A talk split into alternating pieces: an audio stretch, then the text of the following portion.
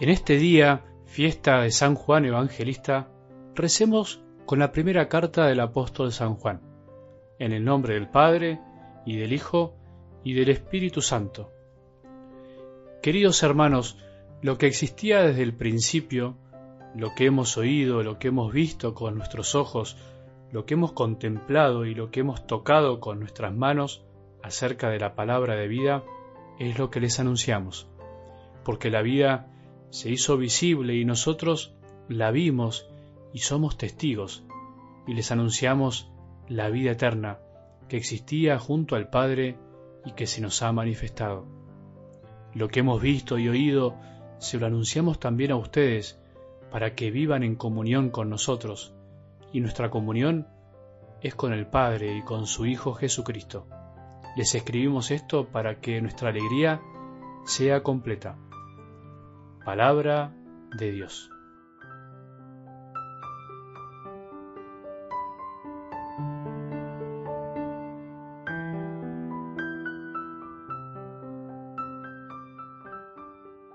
En estos días de Navidad hasta el Día de los Reyes, el 6 de enero, salvo algunas interrupciones, como primera lectura de cada día, la Iglesia nos propone la primera carta del apóstol San Juan.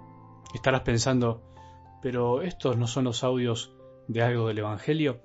Es verdad, pero te propongo romper un poco los esquemas, como se dice, nos vendrá muy bien a todos para descubrir otros textos lindos de la palabra de Dios. Y además, podríamos hablar en sentido general que el Evangelio es toda la buena noticia que nos trajo Dios a nuestros corazones, al mundo, y por eso también otras palabras de Dios son de algún modo Evangelio. ¿Por qué te propongo esta carta? Primero para conocer otros libros del Nuevo Testamento que tienen una riqueza infinita también y ayudan a comprender mejor los Evangelios. Segundo, para entender que la obra del Evangelio de Juan tiene su continuidad en sus cartas y son complementarios, se comprenden entre sí. Y tercero, para animarnos a más, animarnos a meditar otros textos que también pueden enriquecer nuestra vida espiritual nuestra fe. Siempre digo que la palabra de Dios es inagotable, es una fuente infinita de sabiduría y eso por supuesto no se agota en los cuatro evangelios. Espero que nos ayude y nos sirva a seguir rezando y meditando en este tiempo de Navidad. Habrás experimentado en tu vida que las alegrías profundas no son completas hasta que no se las comparten, o bien cuando no se las comparte con aquellos que amamos. No hay alegría verdadera si no es compartida, cuando otros no la conocen junto a nosotros. Recuerdo que cuando me dieron la noticia de que me ordenarían sacerdote, me pidieron que no lo diga hasta cierta fecha, por cuestiones internas, porque había que cumplir algunos pasos necesarios hasta poder decirlo. Fue, me acuerdo, muy difícil para mí. Había recibido la mayor alegría de mi vida y no podía contársela ni siquiera a mis seres queridos, a mi familia, a los que más me interesaba que compartan esa noticia. Esa vez experimenté en carne propia que una alegría no es completa hasta que no se la comparte.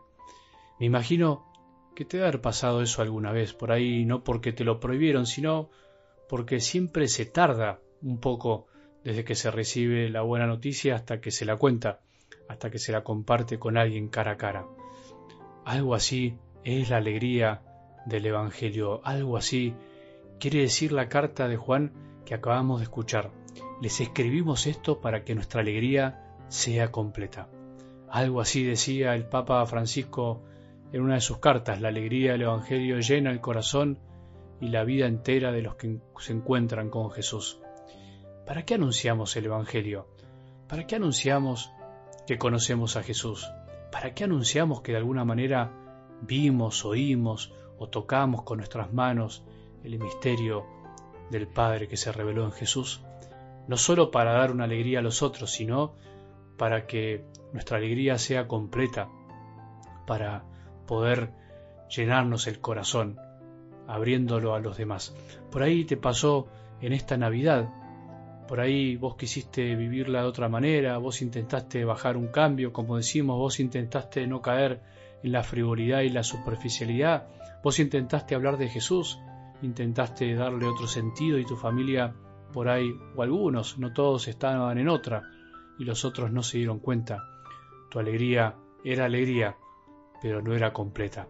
Le faltaba algo, le faltaba que los otros te acompañen, le faltaba que los otros la descubran. En realidad podríamos decir que la alegría de Dios no será completa hasta que todos descubran la verdad del Evangelio. A los primeros cristianos les pasaba lo mismo, a todos nos pasa lo mismo. A todos los que descubren a Jesús les pasa esto. A los que nos vamos enamorando lentamente y día a día de Jesús, pero en serio como una persona a quien contemplamos, como alguien a quien vemos, oímos y tocamos con nuestros propios sentidos. Si nos pasa, es un buen signo, no es para amargarse, es para darnos cuenta que estamos enamorados y queremos que otros se enamoren, queremos que otros vivan lo que nosotros vivimos, queremos compartir esa alegría y vivir en comunión con los otros. Es un gran misterio, es un gran misterio lindo que solo puede tocar un poco aquel que recibió la gracia y la alegría. Este es el motor interior del que predica el Evangelio, de la Iglesia, del que anuncia que Jesús nació y murió por nosotros.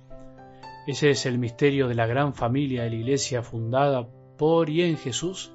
Ese es el misterio de algo que vivimos ininterrumpidamente hace más de dos mil años, miles y miles de corazones que recibieron esta alegría.